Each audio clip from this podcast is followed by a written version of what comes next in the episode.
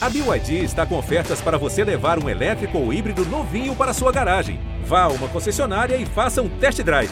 BYD, construa seus sonhos. Olha Allen, vamos nessa, grande a chance, abriu pela direita, é no gol, olha o gol, bateu, olha o gol, olha o gol, olha o gol, gol!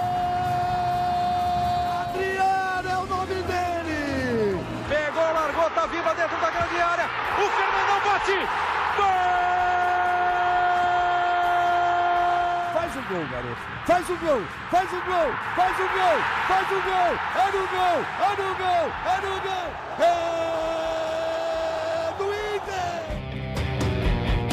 Um grande abraço a todos. Estamos iniciando mais um podcast do Esporte Clube Internacional, episódio 139. Internacional, internacional.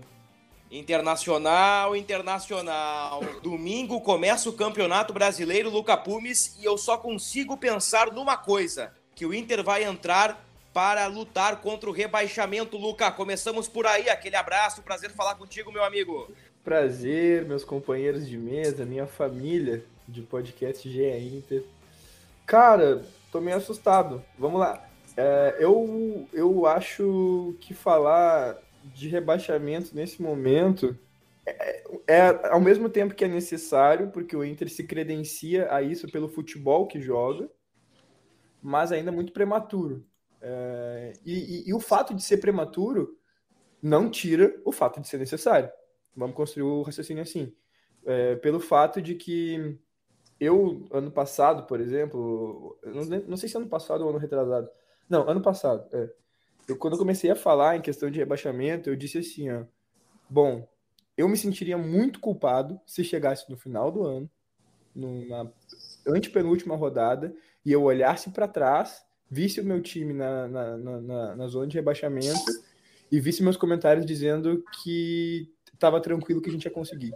Então é uma parada também de responsabilidade, né? De quem ama o Inter e tudo mais.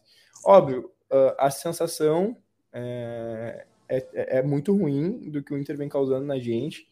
São muitos tropeços. Ontem o Inter apresentou um futebol um, um pouco mais é, atrativo no primeiro tempo, mas no segundo tempo não foi legal. A prova disso é que tomamos dois gols, dois gols de cabeça de um cara que tem menos de 1,80m de altura.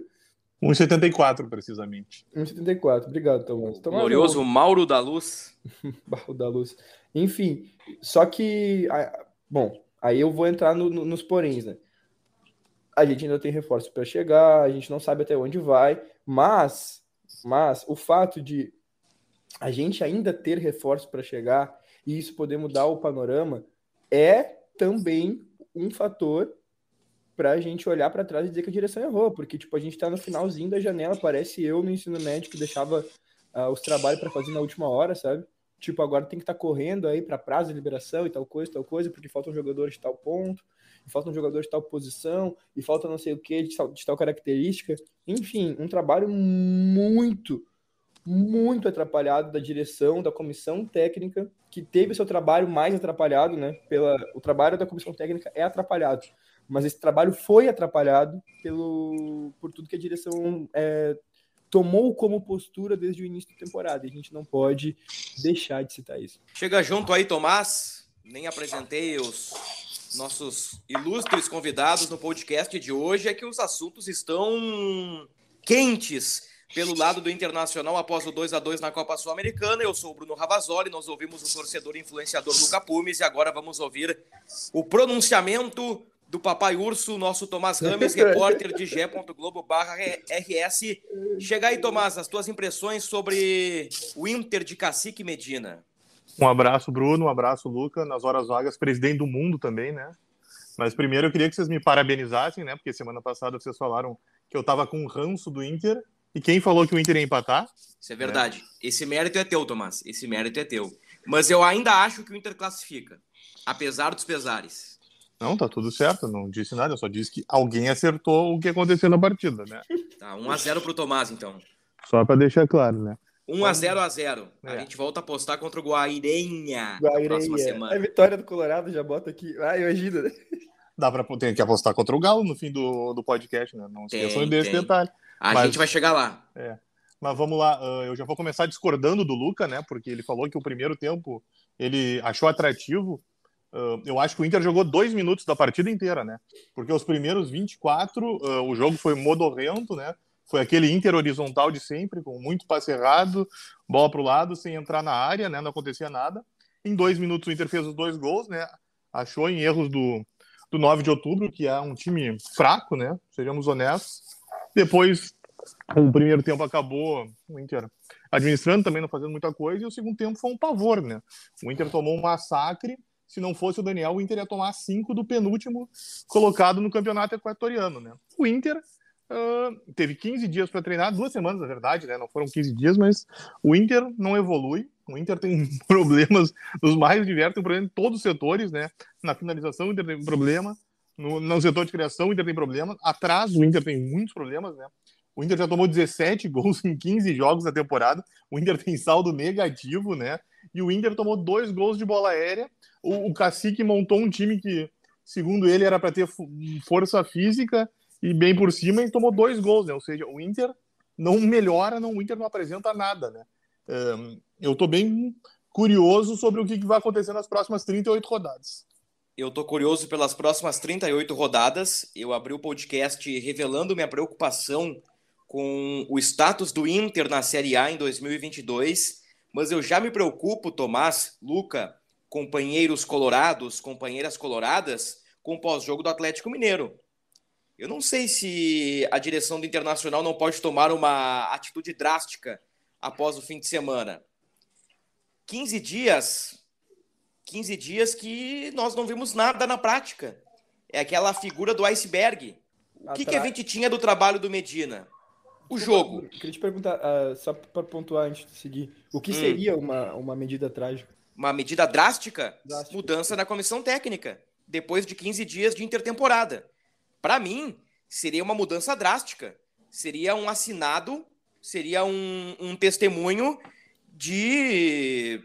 Vamos lá, incompetência, talvez, seja a melhor palavra, incapacidade para gerir futebol, não sei. O, o Inter perde para o Globo, o Inter leva três num Grenal, o Inter soma fracassos na temporada, banca a permanência do treinador baseado num clássico Grenal totalmente atípico, e nós falamos sobre isso nos últimos episódios. Se o Inter pegou como base o Grenal da Arena por 1 a 0, mostra que a situação no clube é muito preocupante, porque não existem cabeças pensantes. Se o Inter está acreditando que aquele time do Grenal é um trabalho base, uma amostra base para a sequência do ano, eu temo pelo futuro do Inter na Sul-Americana e no Campeonato Brasileiro. Eu não sei por onde começar, eu não sei se eu falo do time que foi mal escalado, 15 dias de liseiro na esquerda para na hora H jogar o mercado. Pô, cara, eu não sei se eu é falo da. Só para terminar, Luca, eu não sei se eu falo da, da falta de repertório ofensivo, dos erros de bola alta, se dos reforços que estão chegando. E, e vamos lá! Que reforços estão chegando? Alemão, Depena, Wanderson. Pera aí um pouquinho. O Inter está se abastecendo de, de jogadores secundários na Ucrânia, gente. Jogadores secundários na Ucrânia. Jogadores secundários do leste europeu. Mas espera um pouquinho, ah, estamos entregando reforços para o Medina, sim. Quantidade e a qualidade, cadê? Luca, o time do Inter hoje, por exemplo, é inferior ao do Papito em 18, é inferior ao Inter de 2019, é inferior ao Inter do Cudê, e vou dizer mais, em nomes consegue ser inferior ao Inter de Ramires. Luca, o Inter passa por um momento terrível, Luca. É um momento de piora em todas as esferas, em todos os setores do clube. Vai lá, eu te interrompi. Por favor, Luca. Não, sabe que eu, eu nem queria palavras. O momento que tu citou, Bruno, é, o Lisier treinando para no final jogar o mercado por ali, é, foi um. Me bateu um lampejo assim de, de meu Deus, cara, que, que bizarrice é essa? E o mercado por ali não deu. Bom, o mercado não deu resposta em lugar nenhum, na verdade, né? No Inter. Ele pode ser um jogador com bagagem, pode ser um jogador vitorioso, mas dentro de campo, até agora, eu não vejo o que o mercado contribuiu ou o que o mercado salvou o Inter ou qualquer coisa do tipo. Mas, enfim, seguindo. É, o Inter ele é inferior, sim, ao Inter, por exemplo, do Papito, né? Nosso saudoso Odair Helma que para mim não deixou muita saudade, mas enfim, fazia o Inter jogar de alguma maneira, porque é, é aquilo que eu já venho falando há um tempo. O time do Papito podia ter uma identidade, uma cara feia, mas ele tinha uma identidade, ele tinha um rosto. A gente sabia o que esperar. Era uma postura que eu considero covarde, era, mas muitas vezes deu certo. E a gente quase venceu uma Copa do Brasil assim. No final faltou um pouco de ousadia, né? Uh, faltou cancha também pro, pro Odair. Mas com certeza, meu, com certeza. E aí eu vou dizer para ti que, que do Ramires para cá, o Inter não, não, não, não existiu, sabe? Tipo, o Inter chega. No final a gente teve, a gente ficou de fora da Libertadores. A gente lamentou isso, mas sinceramente, o Inter na, na Libertadores, o Inter da Sul-Americana já não tá fazendo lá grande coisa, né? A partir do que a gente viu ontem, imagina a Libertadores, né, mano? Então, tá de bom tamanho o que a gente está disputando esse ano. Eu acho que é uma chance, ainda assim. Olha, torcedor, olha eu que estou aqui vestindo vermelho, eu boto uma camisa do Inter para fazer a porcaria do meu comentário. Eu boto, eu boto para sentir, para olhar para mim e ver que eu tô de colorado, entendeu? Eu tô te dizendo, pô, cara, ainda dá, porque foi só o primeiro jogo. É óbvio que ainda dá, só que precisa mudar emergencialmente, porque senão a gente vai ficar se iludindo com o Sul-Americana. E aí, quando vê, a gente passa de fase, a gente, a gente é, prioriza essa competição pelo tempo que a gente está é, sem ganhar nada e, e, e vai firme na Sul-Americana. É, sei lá, oitavas, quartas, semifinal. Vamos porque a gente vai até uma semifinal. É tempo suficiente para a gente se complicar no Brasileirão, achando que vai dar e aí a gente não ganha uma coisa e ainda fica perigando a rebaixar no outro. Então é tudo muito delicado hoje no Beira Rio. Tudo muito delicado. São seis vitórias, cinco empates e quatro derrotas nos 15 jogos com Cacique Medina em 2022, repetindo seis vitórias, cinco empates, quatro derrotas. Isso aí deve dar aproximadamente 50% de aproveitamento, um pouco mais, um pouco menos de 50%. Mostra que é um aproveitamento insuficiente, tendo em vista os adversários do Inter, né, nos primeiros quatro meses do ano. Lembrando derrotas, o Inter leva três do Ipiranga, leva três do Grêmio, que hoje é um time numa condição abaixo, levou três do São José, levou dois do Globo do Rio Grande do Norte, levou 2 a 0 e caiu da Copa do Brasil, e ontem levou dois gols do 15º colocado do campeonato equatoriano. Lembrando que apenas 16 jogam o certame local, ou seja, o Internacional coleciona uh, fracassos nessa temporada, Luca, e eu não consigo criar um cenário positivo com relação a isso. Eu, eu já começo a achar, eu já começo a desconfiar que dependendo dos resultados do Independiente Medellín, que na teoria é a segunda força do grupo, o Inter corre sérios riscos de não classificar pela bola que vem jogando. Porque na teoria, uma vitória seria o óbvio contra o 9 de outubro no Equador. Contra o Guairenha, uma vitória é o óbvio, mas o Inter não é um time de obviedades. O Inter contraria a lógica. Pelo menos o Inter do Medina tem contrariado a lógica. Agora, Tomás, no teu sentimento, será que o Inter desta vez pode contrariar a lógica para o lado positivo, vencendo ou somando pontos contra o poderoso Atlético Mineiro? Nada mais Inter que isso, né, Bruno? É. Isso tem acontecido, né? É, Recentemente o Inter meteu 4 no Flamengo, né? Vai era, saber. Era isso que eu ia falar, né? Fazer um fiasco quando ninguém espera. E aí, quando tá todo mundo pronto para tomar uma tunda, o Inter renasce das cinzas e tem uma atuação de luxo, né? E isso seria a cara do Inter. É, todo mundo, né? A lógica diz que o Inter vai perder para o Galo no, no, Mineirão, né? Mas aí o Inter encontra um, o Cacique encontra um modelo de jogo para conter o Hulk e companhia e o Inter sai de lá com 1 a 0 2 a 0 e começa bem no Brasileirão, né? Seria, acho que, o sonho de todo torcedor colorado, né? Mas eu fico pensando, uh, o Inter, bom, eu, pensando logicamente, eu acredito que o Inter vai perder, né? Mas pode ganhar. Só que aí que tá, o Inter ganharia na superação, né? E quantos jogos de superação o Inter vai precisar, né? Uh, o Inter não consegue ter um padrão que dê que o torcedor olhe e veja, tá, não, beleza, encontrou um caminho, é assim que vai. Não, precisa ter um jogo diferente, assim, para o Inter brilhar, mas aí ele não vai conseguir manter. Eu acho que isso é o mais preocupante. E, e tem um detalhe, né? A gente se apega aí a questões históricas, a, a questões de camiseta. Ah, o Inter com a Gui que foi lá e fez 4 a 0 no Flamengo, aí depois o Inter contra um time mais fraco, perdeu em casa. São coisas do futebol, são coisas que podem acontecer e, curiosamente, elas são recorrentes com o Inter uh, no, nos últimos tempos. Mas eu não consigo me agarrar em nada neste momento que não seja uma vitória do Atlético Mineiro ou, no máximo, um empate numa noite, numa tarde iluminada do goleiro. Porque o goleiro do Internacional, embora alguns vacilos contra a Globo e Grenal, ele tem salvado o Internacional. O Daniel ontem, estamos gravando o podcast na quinta-feira, contra o 9 de outubro, ele fez uma defesa lá Gordon Banks, uma defesa extraordinária. No lance seguinte, o, o, o cara de novo cabeceou livre, aí não tinha como fazer a defesa. Mas o Daniel volta em meia personagem pelo lado do Inter. Uh, a dinâmica ofensiva do Inter, ela parece que é aleatória. Os setores são distantes e, e não há um setor uh, no Inter que se destaca.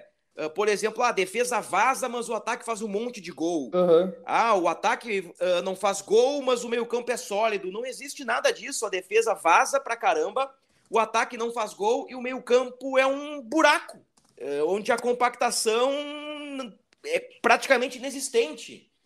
não existe combinação. É, é difícil ver no time do Inter, Luca, triangulações curtas, ultrapassagens, jogadas coerentes. Parece que é tudo no bumba meu boi, tudo no manda no Wesley que a bola vai sobrar para alguém. Tanto que os gols contra o 9 de outubro foram em, em, erros do adversário. O Inter apertou um pouquinho a marcação, os caras erraram o passo, o Inter acelerou, e aí mérito do Medina, porque isso foi treinado, essa aceleração uh, na parte final do campo uh, para arrematar a jogada com mais qualidade e com mais velocidade funcionou nos dois gols, mas em termos táticos, em termos coletivos, em termos de jogo, eu não vejo praticamente nada no Inter, Luca. Então, pro fim de semana, eu já dou meu palpite aqui, o, o Galo vence o jogo. Ah, eu, eu acredito que a gente se prende aí nessa possibilidade de fazer uma epopeia, porque a gente é torcedor, né? A gente fica até meio triste, né, de falar, ah, acredito que meu time vai perder no final de semana, mas desprendendo um pouco da, da emoção, é, se atendo apenas à lógica é, e percebendo o que, que o Galo faz desde o início da temporada, né? E o que, que a gente faz desde o início da temporada. E aí eu não preciso nem falar que o Galo ganhou o Brasileirão ano passado e a gente terminou como terminou, que o Galo brigou por isso e por aquilo e a gente não. Só falando do começo da temporada, para ver como, tipo, é, essa coisa da virada do, da chave não aconteceu no Inter.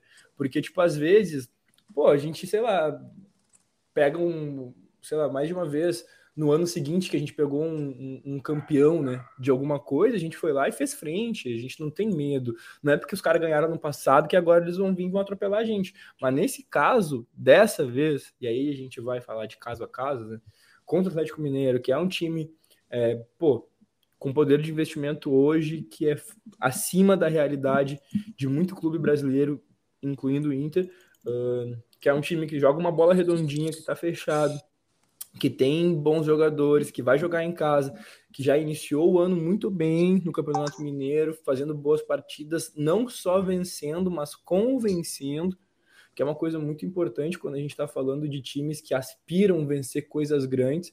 O Inter não fez nenhuma coisa nem outra. Às vezes a gente faz assim, ó, bah, o Inter ganhou, mas eu ainda não estou muito satisfeito. E aí um vem para falar, ah, tá chorando de barriga cheia, ah, pelo menos venceu, ah, futebol é isso, ah, futebol é resultado. Sendo bem sincero, o Inter sem vencer e sem convencer me dá a certeza praticamente de que vai ter uma derrota é, no Mineirão. É no, é no Mineirão o jogo? É no Mineirão. Mineirão. No Mineirão é, no final de semana. Bom, para fechar esse parênteses do jogo do Atlético Mineiro, pelo menos no que diz respeito à expectativa e palpites, dá o teu palpite aí, Luca, para a gente trocar o assunto. Palpite contra o Atlético Mineiro. É. é bah, 2x0 Galo. Infelizmente, eu queria pelo menos falar um 2x1, mas o meu palpite é esse. Eu espero ser surpreendido, tá? Eu espero muito ser surpreendido, espero. Meu sonho, meu sonho, sonho, sonho, é que o jogador que, que fizesse um, não importa se for um hat-trick ou um gol de tornozelo, é, me mandasse uma DM assim, falando assim, ó, fala agora, falador, aí, ó, e aí eu vou dizer, tá ótimo, mano, três pontos pro Inter, boa sorte na próxima rodada, entendeu? Então eu espero muito ser surpreendido pelo Inter, mas a tendência é um 2x0 do Galo. Teu palpite, Tomás? 2x0 do Galo. Uh, meu palpite, cara. Para vocês, 3x0 a goleada? É. Eu acho que não. Eu acho que a partir. Eu, aí tá, eu sou contraditório sempre, né? Pra mim, 4x1 é goleada, né? O... Uhum. 3x0 eu não acho. Eu goleada. tenho essa sensação também, Tomás, que uma vitória por 3 gols, mas sendo 4x1 é goleada. É, eu, mas eu sou contraditório, né? Pra não, mim, 3x0 3x0 é goleada. Eu, eu considero qualquer diferença de três gols goleada. Ah, então, para não colocar uma goleada contra o Inter no podcast do Inter, para não ficarem me, me chamando de, de azedo pelos cantos, uhum. eu vou colocar que vai ser 3 a 1 pro Atlético Mineiro.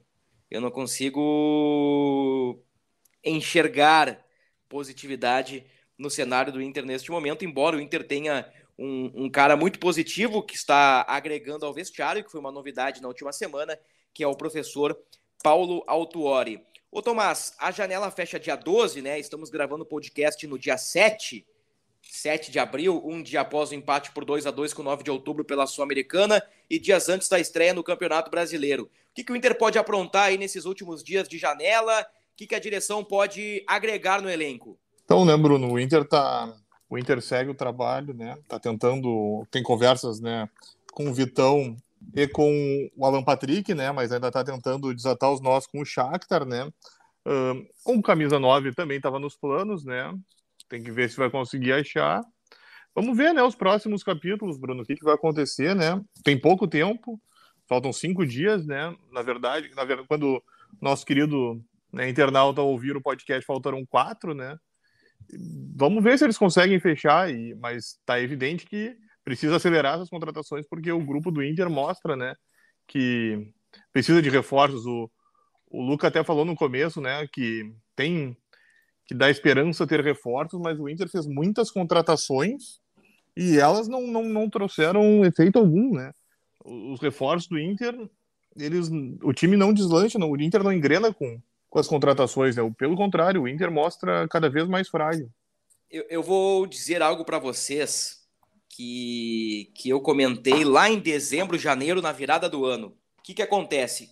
Aquela história de. que é uma história que se repete de Cuesta, Edenilson, Patrick, Dourado, Lomba, ciclos encerrados, etc, etc, etc. O que, que eu defendi na época? Que o ciclo do Lomba já estava encerrado há pelo menos dois anos, e, e o Inter estendeu o ciclo do Lomba, porque tinha ali Daniel, tinha Kehler, que foi repassado, foi emprestado, tinha até Danilo Fernandes em outra época, o Inter estava bem servido, e, e, ali eu entendia que, que era o momento do Lomba trocar de clube, ele foi para o Palmeiras e, e imaginou que ele está bem feliz por lá, o Palmeiras estreou vencendo na Copa Libertadores da América. Agora, no que diz respeito aos jogadores de linha, Cuesta é bom zagueiro?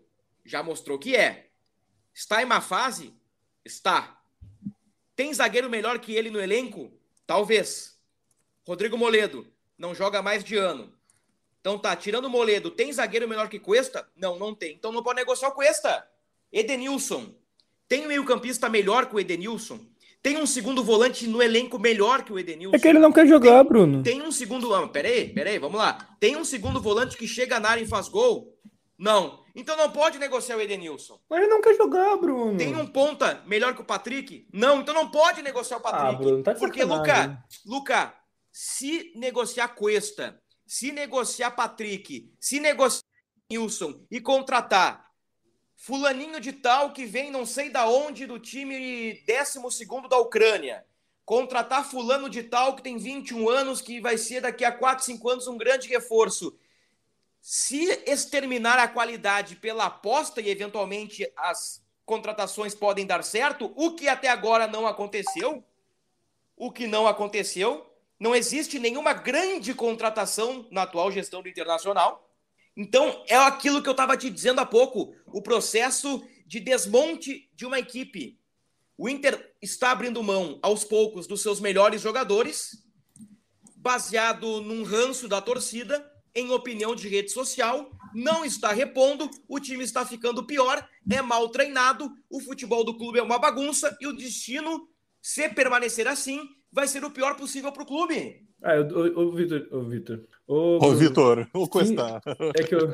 É, você tá falando do Cuesta. O, o, o, Luca tá tendo alucinações é. com Cuesta, tamanhas que ele tá me chamando de Vitor.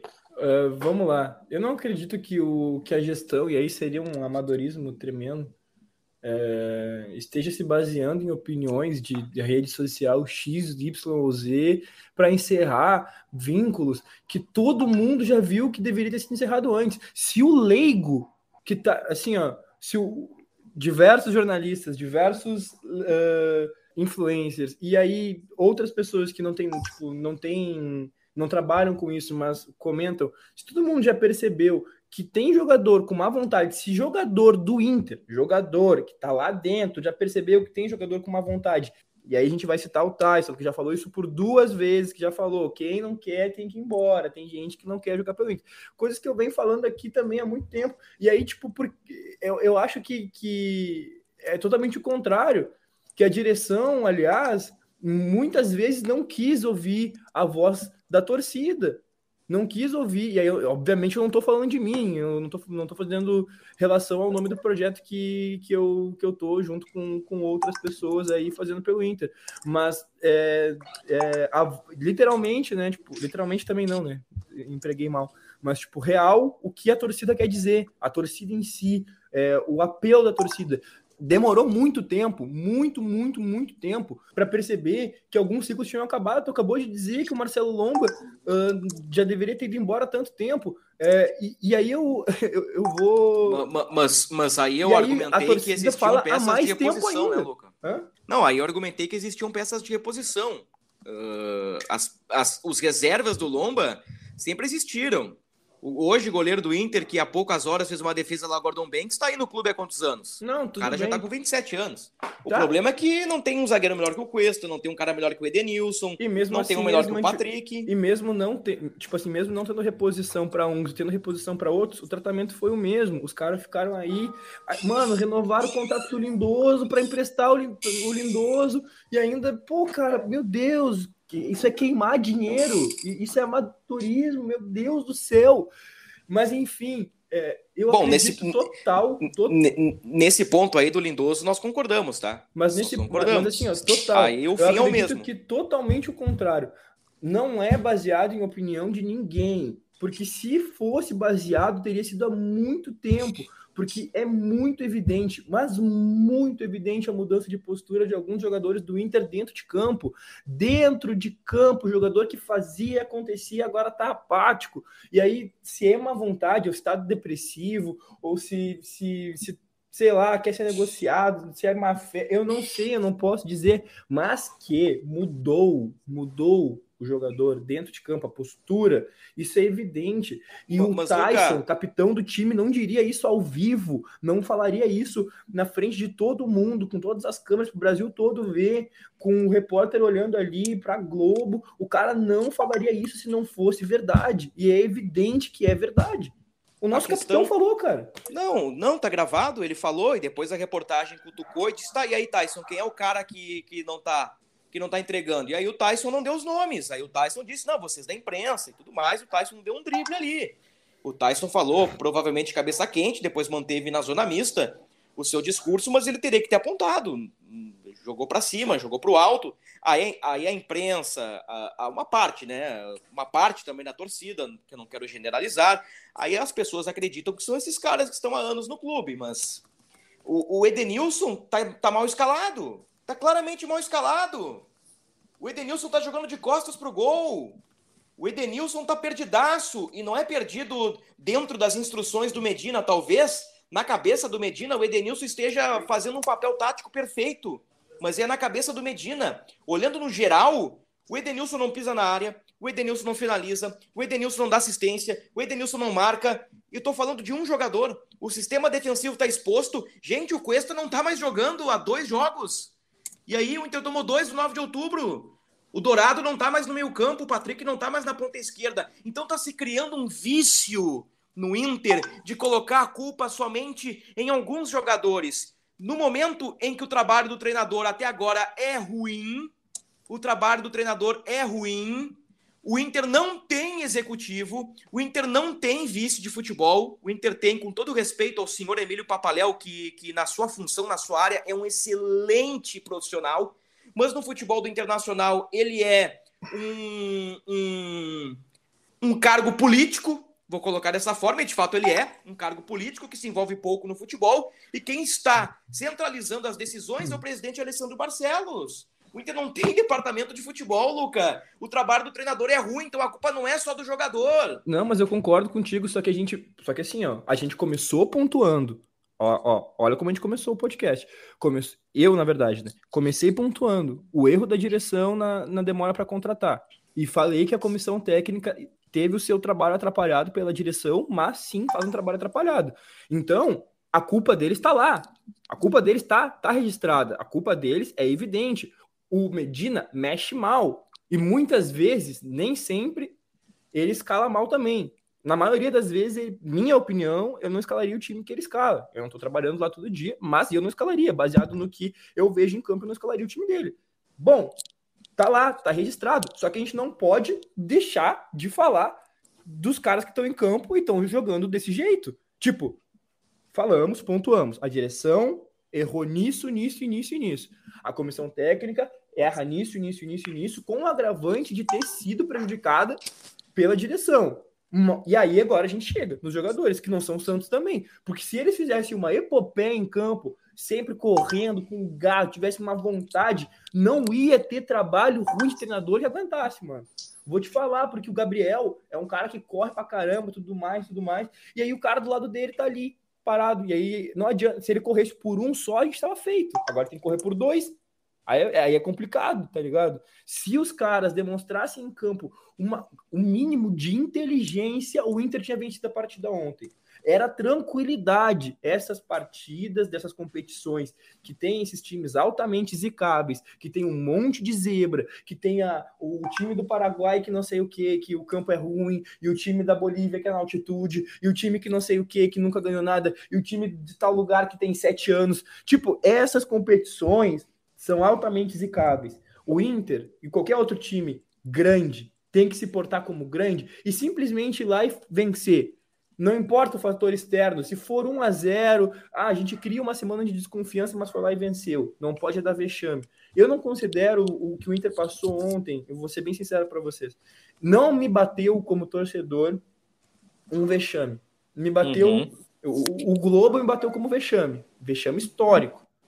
O que me bateu com o Inter ontem, é, e, aí, e aí é a circunstância da partida, porque é a primeira partida da fase de grupos, blá blá blá, tudo certo, a gente pode até relevar. E aí eu, eu bati e eu vou dar uma maciada para bater de novo. O Inter, o Inter estava é, no primeiro jogo, etc. Tem essa, essa questão toda, mas me bateu como incompetência. E aí o, o vexame ele, ele deixa de lado para a incompetência, que é tão grave quanto em algumas circunstâncias. Porque a incompetência, ela precede o vexame. Porque tu vai sendo incompetente uma, duas, três vezes, e numa fase de grupos, automaticamente tu vai se encaminhando para o vexame. O vexame não classificar num grupo que tem três times que, que não tem a metade da tradição do Inter. Bom, já estamos na reta final aí do nosso podcast. Eu acho que realmente não tinha muito do que analisar no, no jogo do 9 de outubro, né? O Inter foi o mais do mesmo, dificuldades com a bola no pé. Nós explicamos que os gols saíram em erros do adversário. No segundo tempo, o Inter sucumbiu à pressão, falhou pelo alto. Mais do mesmo, né? Praticamente o mesmo time do Gauchão. A gente ficou mais num, num, numa linha projetando Atlético Mineiro e também discutindo quais são os problemas do Inter. Eu acho que o problema não é só jogador, não é só uh, treinador. O, o, o, problema do Inter, o centro, é, é na aí numa linha hierárquica, é quem está em cima de quem manda, né? O problema é esse, são vários pequenos problemas que passam pelos departamentos, pela pasta do futebol, pela comissão técnica, pelos jogadores, é uma soma de fatores e o resultado a gente vê dentro de campo. Só para fechar, então, o, o nosso podcast, a gente pode abordar isso no próximo episódio o grupo do Inter para o Campeonato Brasileiro aqui, ó, sabendo que reforços podem chegar a qualquer momento, pelo menos até o dia 12. Dos principais jogadores, o Inter tem Daniel e Kehler, Bustos e Heitor, Moisés e Paulo Vitor, goleiros e laterais. Zagueiros tem Bruno Mendes, Kaique Rocha, Cuesta, Mercado e Moledo. O, o Cuesta se recupera de uma gastroenterite com futuro indefinido.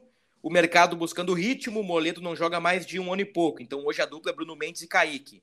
Volantes: Gabriel Lisiero, Edenilson Dourado, Johnny Bruno Gomes. Os meias: Bosquilha, Maurício D'Alessandro, que tem contrato até o dia 30 de abril. Tyson Estevão. Estevão, aliás, muito elogiado no bastidor do Inter, deve ficar à disposição para o jogo contra o Galo. E os atacantes Caio Vidal, Gustavo Maia, Wanderson, o David, que está lesionado, o Depena, o Matheus Cadorini, o Alemão e o Wesley Moraes. Tive uma pequena dificuldade aqui para entender minha letra, mas é exatamente isso. O, o, grupo do Inter, e aí tem uns. Vou usar uma expressão que o Tomás gosta: tem alguns garotos da base que flutuam entre o grupo principal e é o bom grupo flutua, da né? base. É uma expressão muito boa. Eu acho que ela pode ser usada no futebol, Tomás. Obrigado. Então tá, gurizada. Já estouramos aqui o nosso tempo. Voltamos no próximo episódio. Hoje o, o episódio foi o 139 do podcast do Inter. Voltamos para repercutir a estreia no Campeonato Brasileiro. Sim, estamos pessimistas com o início do Inter no Brasileirão, mas vamos lá, né? Futebol é dinâmico. Tomara que o Inter dê uma boa resposta e consiga somar pontos lá em Belo Horizonte. Tomás Rames, aquele abraço. Abração, Bruno. Abração, Luca. Vamos ver como o Inter estreia nesse Brasileirão, né?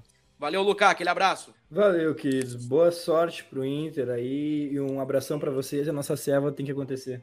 Com certeza, com certeza. Aliás, deve, a, a, gente deve gravar um podcast bebendo cerveja. Eu acho que é uma ideia boa aí que a gente pode dar para a direção. Um abraço, pessoal. É, um abraço. Este foi o episódio 139. Voltamos na próxima semana. Um grande abraço a todos.